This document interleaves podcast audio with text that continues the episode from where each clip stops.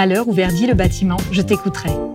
Bienvenue dans le Marteau dans l'oreille, le premier podcast pour un bâtiment plus beau et plus écolo. Je suis Magali de Nobatech Inef 4 et je vous accueille pour ce nouvel épisode dans lequel nous allons parler de la construction modulaire. Look de cabane de chantier, trop chaud l'été et trop froid l'hiver, usage temporaire, matériaux peu qualitatifs, construction jetable. Les idées reçues sur la construction modulaire ont la vie dure. Lancée à l'aube des 60s pour répondre à des besoins temporaires, elle n'a pourtant cessé d'évoluer au-delà de l'évidente réduction des nuisances sur chantier vers plus de confort, de durabilité, de personnalisation, mais aussi de réemploi et de recyclabilité. La construction modulaire serait-elle victime d'a priori qui limite son usage?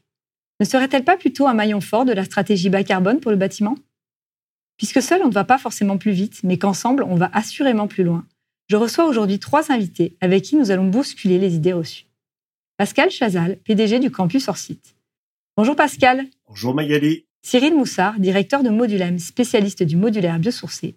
Bonjour Cyril. Bonjour Magali. Et Thomas Garnesson, chef de projet matériaux et systèmes constructifs chez Nobatec INFK. Et bonjour Thomas.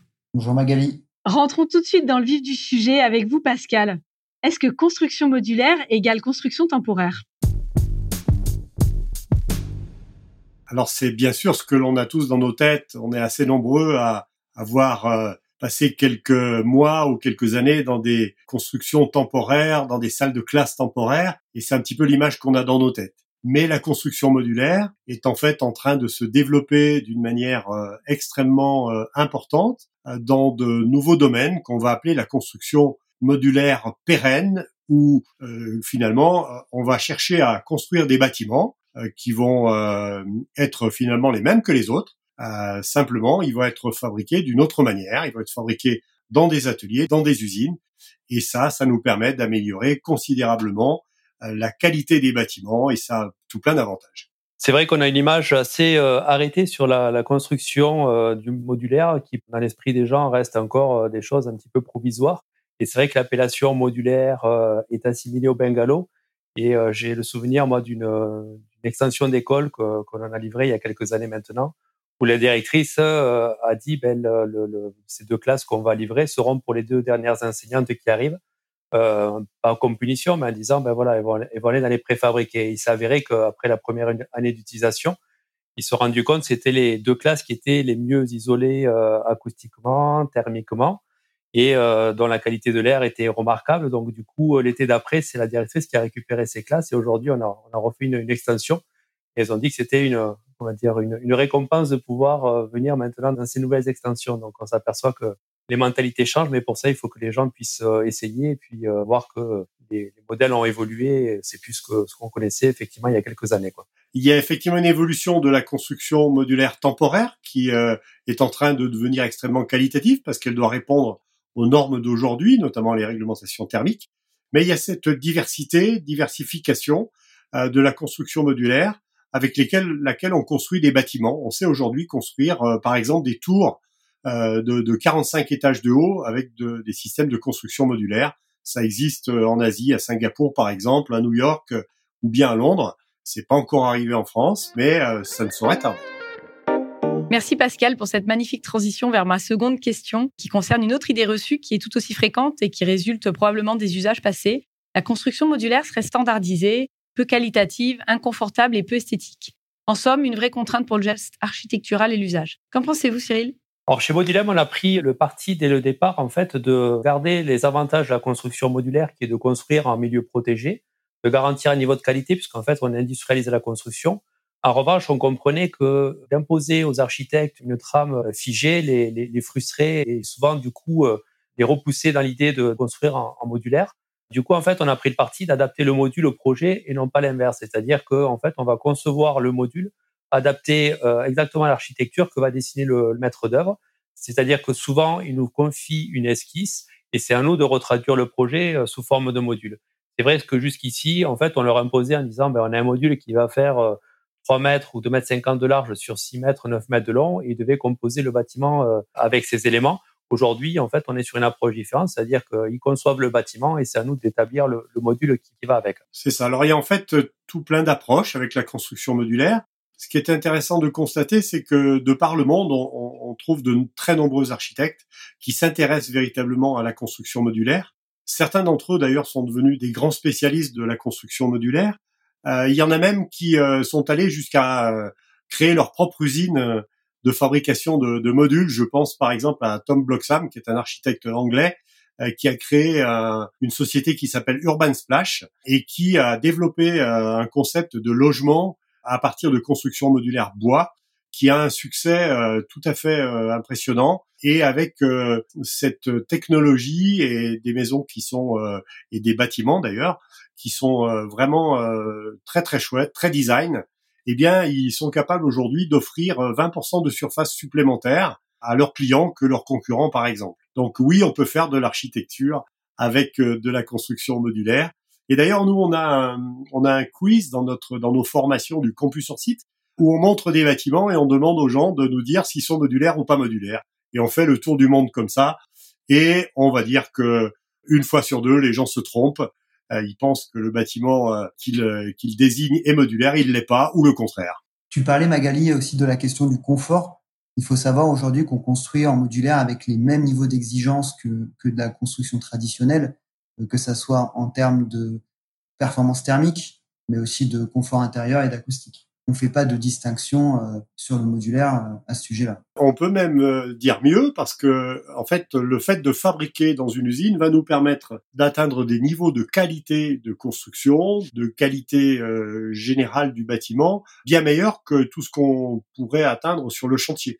on a par exemple un, un exemple d'un fabricant d'un constructeur de maisons individuelles en modulaire bois qui teste toutes ces maisons en étanchéité à l'air eh bien, la moyenne de ces maisons sont euh, d'une performance quatre fois supérieure à la norme euh, de la maison individuelle. C'est dire le niveau de qualité qu'on est capable d'atteindre en termes d'étanchéité à l'air, par exemple, euh, sur de la construction modulaire. Moi, je pense que la construction modulaire euh, permet quelque chose qu'on aurait pu euh, assez difficilement imaginer il y a quelque temps, c'est-à-dire qu'elle permet aussi de remettre au goût du jour des solutions euh, parfois ancestrales qu'on n'utilise plus parce qu'en fait, on a perdu le savoir-faire et c'est souvent compliqué de le mettre en œuvre sur des chantiers. Et c'est vrai qu'on trouve aujourd'hui des solutions d'intégration de, de, comme l'utilisation de la paille, l'utilisation du béton de chambre, de la terre crue dans des solutions industrialisées et euh, c'est vrai que nous, on appelle ça, euh, c'est des solutions euh, d'industrie c'est-à-dire qu'on industrialise la méthode, c'est-à-dire qu'on va avoir des processus que nous, on a calqués chez Modulem sur ce qui se passe dans la région toulousaine sur l'aéronautique, c'est-à-dire qu'on a pris des formateurs qui travaillent généralement sur la construction d'avions et qui nous ont apporté cette technologie-là, cette approche qualitative, ce contrôle qualité, l'amélioration continue. Et en même temps, à côté de ça, on a des compagnons qui travaillent dans l'usine pour euh, euh, intégrer des solutions qu'ils faisaient généralement avant dans la construction traditionnelle, en, travaillant la chaux, le béton de chanvre et, des, même de la terre crue sur, euh, sur des constructions modulaires. Donc, je pense qu'aujourd'hui, la construction modulaire euh, permet facilement d'améliorer la construction par rapport aux solutions qu'on connaît depuis ces dernières décennies. Finalement, le bâtiment semble être un véritable enjeu de réconciliation entre le low-tech et le high-tech. J'aimerais maintenant vous poser une question qui me taraude, c'est celle du transport, et notamment de fait de transporter du vide. On a cette idée reçue que ce n'est ni écologique ni économique. Est-ce que c'est vrai, Pascal? Alors effectivement, ça c'est vraiment une idée reçue et c'est assez contre-intuitif parce qu'effectivement, quand on transporte un, gros module, hein, je crois Cyril, tu dois faire des modules qui peuvent faire 4 mètres par 10 mètres de long ou quelque chose comme ça. Quand on transporte des gros modules comme ça, on, a le sentiment que ça va coûter très cher. Effectivement, on entend souvent cette phrase, euh, mais on transporte de l'air. Alors la vérité, c'est que quand on transporte un module euh, comme ça, on transporte un module avec beaucoup de valeur ajoutée. C'est un module qui est 100% terminé. Euh, je vais vous prendre l'exemple euh, d'une chambre d'hôtel, par exemple, qui va être fabriquée à 100% en usine et qui va arriver à forte valeur ajoutée. Eh bien, il y a même des études qui ont été euh, réalisées qui font le comparatif, par exemple, d'un hôtel de 200 chambres qui serait réalisé avec des chambres d'hôtel modulaires fabriquées dans une usine qui serait, par exemple, à deux heures du chantier, avec le même hôtel fabriqué de manière traditionnelle avec des ouvriers sur le chantier. Eh bien, en fait, l'avantage transport et l'avantage carbone va très largement euh, vers la solution modulaire. Pourquoi? Parce que en fait, on, ce dont on se rend pas bien compte, c'est qu'un chantier, c'est beaucoup, beaucoup de camionnettes et beaucoup de transports. En règle générale, les ouvriers d'un chantier, ils habitent pas sur le chantier. Il faut savoir qu'aujourd'hui, on construit essentiellement en ville, donc les gens n'habitent pas en ville. Euh, ils n'ont pas les moyens et ils habitent euh, en général assez loin de la ville. La moyenne aujourd'hui, un ouvrier du bâtiment euh, habite à 80 km de son chantier. Donc il doit venir le matin, il doit repartir le soir. Et comme sur le chantier on n'a pas beaucoup de place, on va approvisionner tout au long de la journée avec des petites camionnettes euh, et des camions les matériaux pour pouvoir construire. Nous on appelle ça la valse des camionnettes. Et en fait la solution de la construction modulaire nous permet de diviser jusqu'à 5 le nombre de transports. Donc au contraire, la construction euh, hors site modulaire c'est une solution qui est extrêmement vertueuse et qui améliore considérablement les choses sur le plan de l'impact carbone. Mais c'est vrai que c'est contre-intuitif. Ce qui est important finalement dans, dans le transport, c'est surtout la distance. Et ça n'a peut-être pas de sens de faire voyager un module sur 600 km. En revanche, si l'usine de production se trouve à proximité, le transport, je pense, n'est plus un problème. Mais même si on fait venir le module de, de 5 ou 600 km, on va se rendre compte que c'est quand même beaucoup, beaucoup, beaucoup moins de transport que tous les ouvriers qui vont venir tous les matins et repartir tous les soirs. Oui, tu as raison. Si, si, si, on regarde euh, en cumuler le transport nécessaire sur un, sur un chantier, c'est vrai que on peut l'optimiser et le modulaire peut être une réponse. Alors, je peux même vous citer euh, un exemple qui est une anecdote, mais euh, par exemple, le groupe Bouygues construit beaucoup en Angleterre, et en Angleterre, la construction modulaire se développe beaucoup. Et pour continuer à prendre des marchés en Angleterre, le groupe Bouygues, qui avait acquis de la compétence sur la construction modulaire en Asie, notamment à Singapour, vient de construire une usine pour faire pour fabriquer des modules qui est au Maroc. Et en fait, ils ont fait un comparatif carbone entre euh, une, euh, ils ont calculé ça sur euh, une résidence étudiante de 500 chambres construite à Londres. Ils ont fait le, le comparatif entre la solution traditionnelle construite sur place par les équipes de Bouygues en construisant sur le chantier en coulant du béton, avec une solution de modules fabriqués au Maroc. Et en fait, le résultat de, de l'étude montre très nettement que la solution du Maroc reste très largement meilleure sur le plan de l'impact carbone et du CO2 c'est vous dire à quel point le coût du transport des ouvriers sur le chantier, de tous les matériaux qu'il faut amener pendant euh, un an, voire deux ans quand on fait une résidence de 500 chambres, euh, est important et on s'en rend pas véritablement compte. Alors moi, ce que j'aimerais penser, c'est que je, je, c'est peut-être une très bonne chose, mais j'espère que la construction modulaire, et on voit que ça se démocratise en France, va permettre de, de réindustrialiser euh, le pays et en fait pouvoir permettre de, de faire des petites unités de production et permettre de, de fabriquer à proximité des chantiers. Tout ça pour utiliser euh, la matière première locale, la main d'œuvre locale et euh, faire des unités. C'est ce qu'on espère nous en tous les cas. C'est ce qu'on essaie de véhiculer au niveau des maîtres d'ouvrage en disant ben, aujourd'hui on a un réel savoir-faire local et, et faites confiance à ces solutions constructives parce que justement on va on va sourcer les produits, la matière première comme le bois. Euh, où en fait nos bois viennent de moins de 5 km de notre unité de production et ainsi tous les matériaux vont, vont, euh, vont faire l'objet d'une étude pour, euh, pour faire en sorte qu'ils soient euh, produits au maximum localement. Quoi. Alors tu as tout à fait raison Cyril, et, et en fait la construction hors site modulaire, il faut voir ça comme étant une, une passerelle formidable entre le monde de l'industrie et le monde du bâtiment. Comme vous le savez, le monde du bâtiment, c'est un, c'est la plus grosse activité sur Terre et c'est la seule activité qui n'a pas encore fait sa transformation industrielle. C'est la seule qui n'a pas fait sa transformation industrielle. Elle est en train de commencer à faire sa transformation digitale, mais la transformation industrielle n'a pas véritablement commencé. Et la construction hors site permet de faire une, euh, une passerelle entre le monde de l'industrie qui lui a véritablement évolué dans ses manières de faire, c'est que la productivité dans l'industrie, ceux qui produisent des voitures, des téléphones, des, machines à laver, s'est améliorée en, de 200% en, en l'espace d'une vingtaine d'années, alors que la productivité de la construction ne fait que stagner, voire fait de la marche arrière. Eh bien, c'est justement permettre à des entreprises comme, comme celle de Cyril par exemple et d'autres d'utiliser des méthodes et des techniques de l'industrie pour devenir beaucoup plus performants, nous proposer des produits de plus en plus qualitatifs, nécessitant moins d'heures de travail euh, pour euh, permettre euh, d'améliorer le coût de la construction et la qualité de la construction. Je voudrais revenir un petit peu sur l'impact sur l'environnement de la construction modulaire et notamment sur la fin de vie du bâtiment. Pour n'importe quel procédé constructif, elle n'est pas neutre pour l'environnement, au niveau des déchets, de la valorisation des ressources. Au niveau du modulaire, une autre idée reçue, c'est un petit peu modulaire égale jetable. Thomas, est-ce que c'est une nouvelle idée à déconstruire?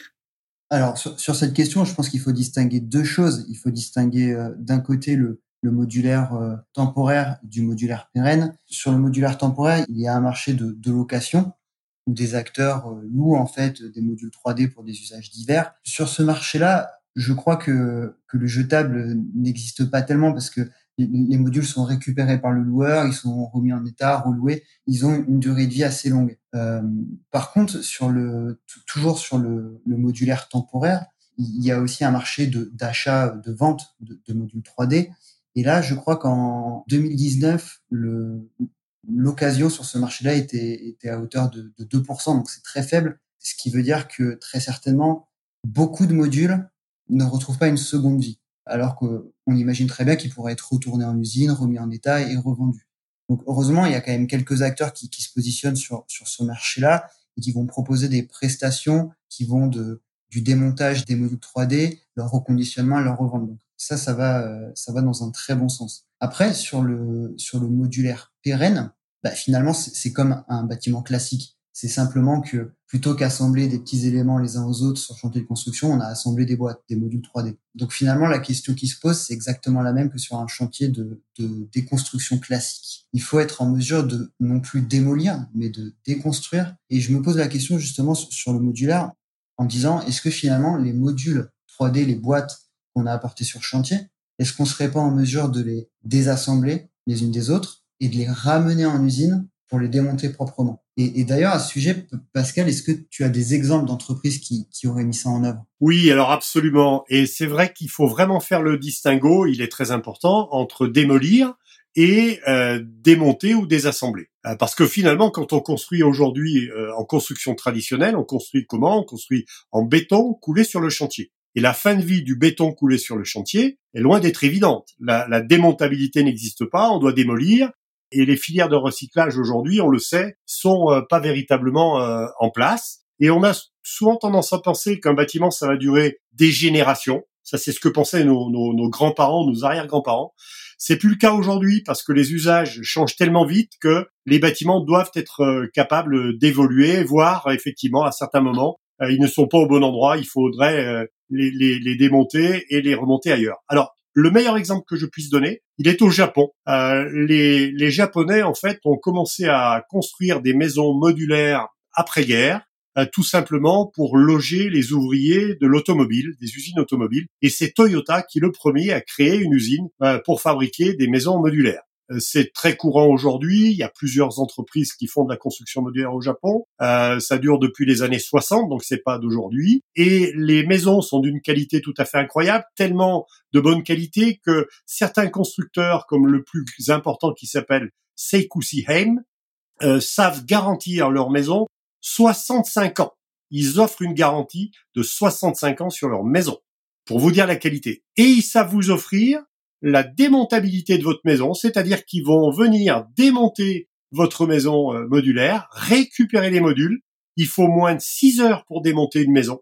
Et les modules vont passer dans une usine qui est spécialisée dans ce domaine-là, qui va faire du recyclage des modules.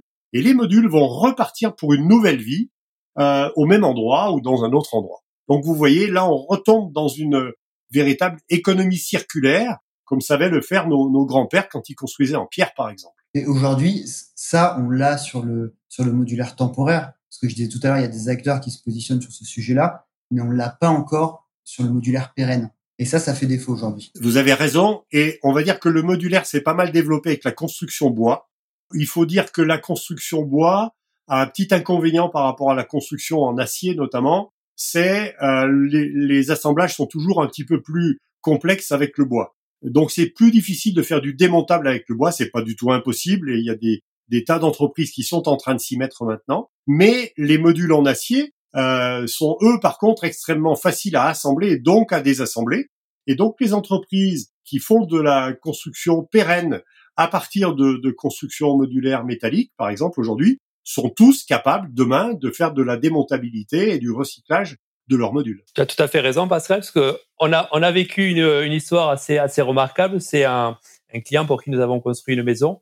Il nous a appelé pour euh, demander de lui déplacer. En fait, on s'est rendu compte euh, dans notre étude que la personne avait vendu euh, sa maison à quelqu'un d'autre pour un nouveau projet sur lequel il nous a ressollicité pour qu'on ait reconstruit une maison. Et en fait, il a vendu sa maison d'occasion. Donc, c'est un petit peu marrant a cherché à comprendre. En fait, c'était une relation euh, qui, euh, voilà, qui, euh, qui, trouvait sa maison intéressante et lui voulait changer sur quelque chose de plus, de plus contemporain. Et donc, il a vendu sa maison. Donc, on pourrait tout à fait voir très prochainement des annonces de maisons ayant peu roulé ou je ne sais quoi, enfin, qui, qui permettraient de, de, un marché de la maison d'occasion à déplacer. Quoi. Voilà, ce serait marrant. On a un bâtiment qui devient complètement dissociable du sol d'implantation, du terrain d'implantation. Tout à fait, ouais. C'est un objet qu'on a posé là à un moment donné et on peut très bien venir euh, le récupérer pour le, pour le mettre ailleurs. Et ça, c'est intéressant. Ce qui peut permettre de repenser les modèles économiques. Hein, bien sûr. Parce que, par exemple, aujourd'hui, la construction est liée au sol. On pourrait tout à fait imaginer avoir d'autres modes de financement, puisque effectivement, si le bâtiment peut être dissocié du sol extrêmement facilement, on pourrait aussi dissocier le financement du, du, terrain et le financement de, de la maison elle-même. Oui. Ça existe déjà euh, dans certains pays, c'est même possible en France. C'est ce que j'allais dire. Aujourd'hui, on travaille, on a des réflexions avec des avec des bailleurs qui euh, réfléchissent à mettre, euh, à exploiter des terrains de, de maîtres d'ouvrage, euh, qui aujourd'hui veulent pas forcément faire des programmes sur du long terme parce que parce qu'ils se disent qu'ils pourraient en avoir besoin dans un futur plus ou, plus ou moins loin. Et en mettant en place des bails amphithéotiques de 30 ans ou 50 ans, on pourrait tout à fait imaginer euh, faire des constructions sur ces périodes-là et dire derrière, ben, en tous les cas, on est capable de, de retirer les logements pour pouvoir les déplacer ailleurs et, euh, et exploiter le terrain pour faire, pour faire autre chose. C'est ce qu'on appelle les réserves foncières. Et effectivement, il, il y en a beaucoup. Et, et, et, le modulaire serait vraiment un, moyen pour exploiter sur un temps plus ou moins court, moyen à long terme, ces, ces terrains-là qui, euh, qui aujourd'hui ne, ne, trouvent aucune utilité parce qu'on sait que dans quelques années, euh, on, on, va les destiner à un autre usage. Donc c'est sur ce laps de temps qu'on peut euh, qu'on peut les exploiter grâce au modulaire. Alors ça existe déjà, notamment sur de l'hébergement d'urgence par exemple, où on utilise des fonciers qui sont quelque part disponibles pour quelques années pour construire de l'hébergement d'urgence, en sachant que demain on va pouvoir le déplacer extrêmement facilement. On travaille nous actuellement sur une, une idée de, de, rehausser des immeubles euh, en centre de Toulouse en fait, où il y a du potentiel pour monter deux étages supplémentaires et euh, l'idée serait de pouvoir euh, euh, amener des modules donc dans un délai relativement court et, comme ça de, de, trouver du foncier facilement. Ça présage donc de belles perspectives et même plutôt inattendues. Finalement, le modulaire présente des qualités indéniables pour la généralisation du bas carbone, comme on vient de le voir.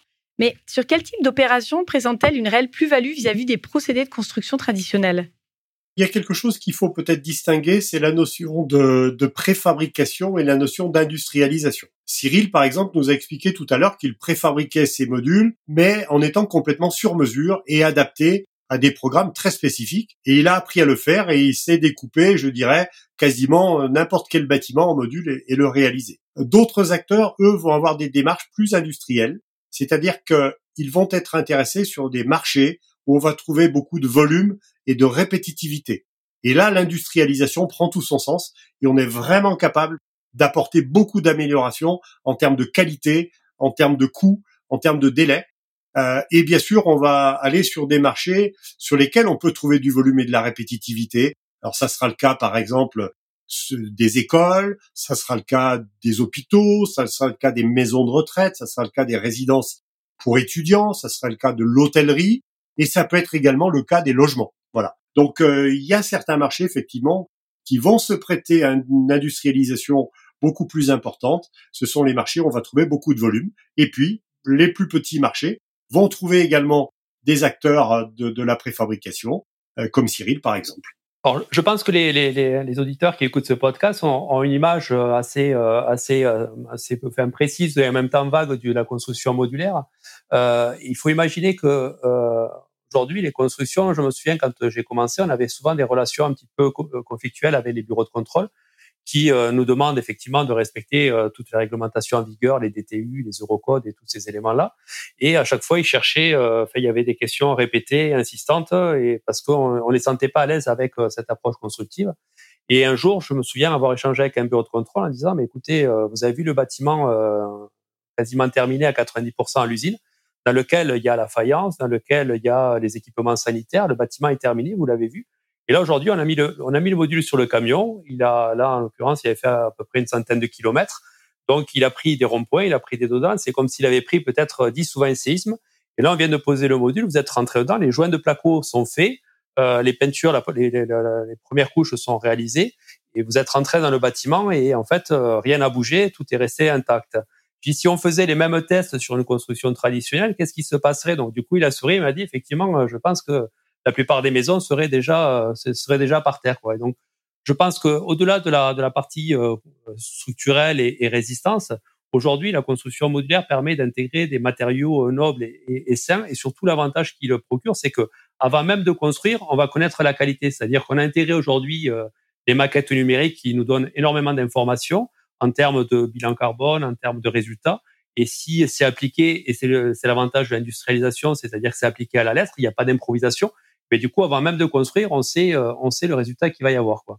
Donc euh, aujourd'hui, je pense que ça fait une différence assez notable avec la construction traditionnelle, où euh, tout au long du chantier, on réinvente un peu euh, le projet parce que l'artisan n'a pas forcément écouté, a, un peu adapté comme ça l'arrangeait. Et du coup, on s'aperçoit qu'en fait, entre ce qu'on avait imaginé au début et ce qui se passe à la fin, souvent, il y a un grand écart, ce qui n'est pas le cas de la construction modulaire, puisqu'en fait, tout a été pensé avant. Je vous remercie. Je vais vous enfin vous poser ma dernière question qui termine toujours les podcasts. Pour chacun d'entre vous, pouvez-vous me dire en deux mots à quoi ressemblera le bâtiment de demain? Alors moi, je vais avoir besoin de trois mots. Le premier, c'est vertueux. Le premier, c'est vertueux parce qu'on ne peut pas continuer à construire des bâtiments euh, qui soient euh, pas respectueux de l'environnement et qui puisent les ressources euh, de notre planète. Deuxièmement, il sera évolutif parce que les bâtiments euh, doivent euh, répondre aux usages et les usages changent très vite. Donc il faut qu'ils soient évolutifs. Et troisièmement, effectivement, il faut qu'ils soient démontables pour que demain on laisse pas de traces. Quand on a construit un bâtiment, on doit être capable de, de le démonter pour que le terrain puisse retourner à la nature si on le souhaite, avec le moins de dommages possible. Et bien sûr, ils seront fabriqués dans une usine. bon, eh bien, je crois que je rejoins l'avis de Pascal. les deux mots, je dirais frugal parce qu'il faut que le bâtiment euh, se contente de peu, peu de ressources, peu d'énergie, peu d'espace aussi, et résilient. Résilient parce que euh, le bâtiment de demain, il, sera en capacité de, de s'adapter à l'évolution des usages. Je crois que Pascal et, Thomas ont tout dit. Je rajouterai juste une chose. Je pense que la construction est un, doit être un, un plaisir. C'est-à-dire qu'on j'ai tellement d'histoires autour de moi euh, où euh, la construction traditionnelle s'est passée, euh, était très compliquée, ça a été euh, très très anxiogène pour les gens qui l'ont fait, avec une satisfaction des fois un petit peu pas à la hauteur de ce qu'ils attendaient. Et je, je, pense que la construction modulaire, en tous les cas, de, que ce soit chez Modulem ou d'autres d'autres confrères, je me rends compte que le, moment de, de, la livraison et de, de, la pose du bâtiment, c'est toujours un moment de plaisir. Et j'aimerais voilà que l'acte de construire soit soit aussi un, un moment de plaisir et soit, soit juste du bonheur. Merci beaucoup. Merci beaucoup Pascal, Cyril et Thomas. Merci Magali. Merci Magali. Merci Magali, à bientôt. Si la construction modulaire a pu être considérée comme le parent pauvre du bâtiment pendant près de six décennies, force est de constater qu'elle a regagné ses lettres de noblesse. Ce mode de construction présente aujourd'hui tous les atouts économiques et écologiques pour répondre à l'urgence de bâtiments bas carbone, rapides à construire, performants et esthétiques. Qu'en pensez-vous? Merci d'avoir écouté cet épisode rendu possible grâce au soutien de la délégation régionale académique à la recherche et à l'innovation de la Nouvelle-Aquitaine. À bientôt pour un nouvel épisode du Marteau dans l'oreille votre podcast pour un bâtiment plus beau et plus écolo.